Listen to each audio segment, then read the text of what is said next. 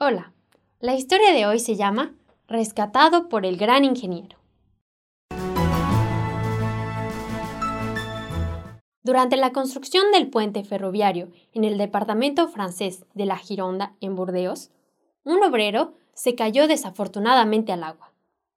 El famoso ingeniero Gustavo Eiffel, quien por cierto fue inmortalizado más tarde por la realización de la torre, que porta su nombre, había dibujado los planos y se encontraba en el sitio de la obra.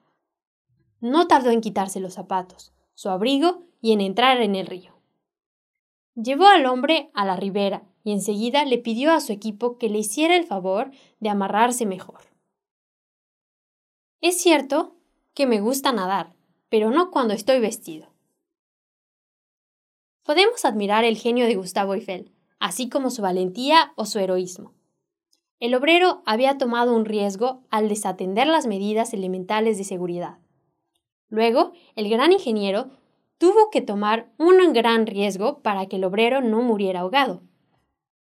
¿Acaso nosotros no tomamos un riesgo cuando olvidamos las leyes prescritas por el arquitecto del universo?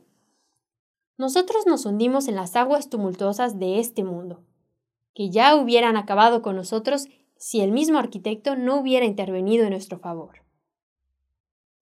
Cuando estábamos muriendo en las aguas fangosas del pecado, Jesús vino a salvarnos. Jesús dijo, hablando de él, en Lucas capítulo 19, versículo 10, porque el Hijo del Hombre vino a salvar lo que se había perdido. Pero lo hizo con el precio de su vida, muriendo por nosotros en la cruz. Así como el obrero imprudente que no rechazó ser rescatado por Ifel, nosotros no podemos rechazar que Jesús nos salve del pecado de la muerte eterna y del infierno. Encuéntranos de nuevo para escuchar una nueva historia en www.365historias.es.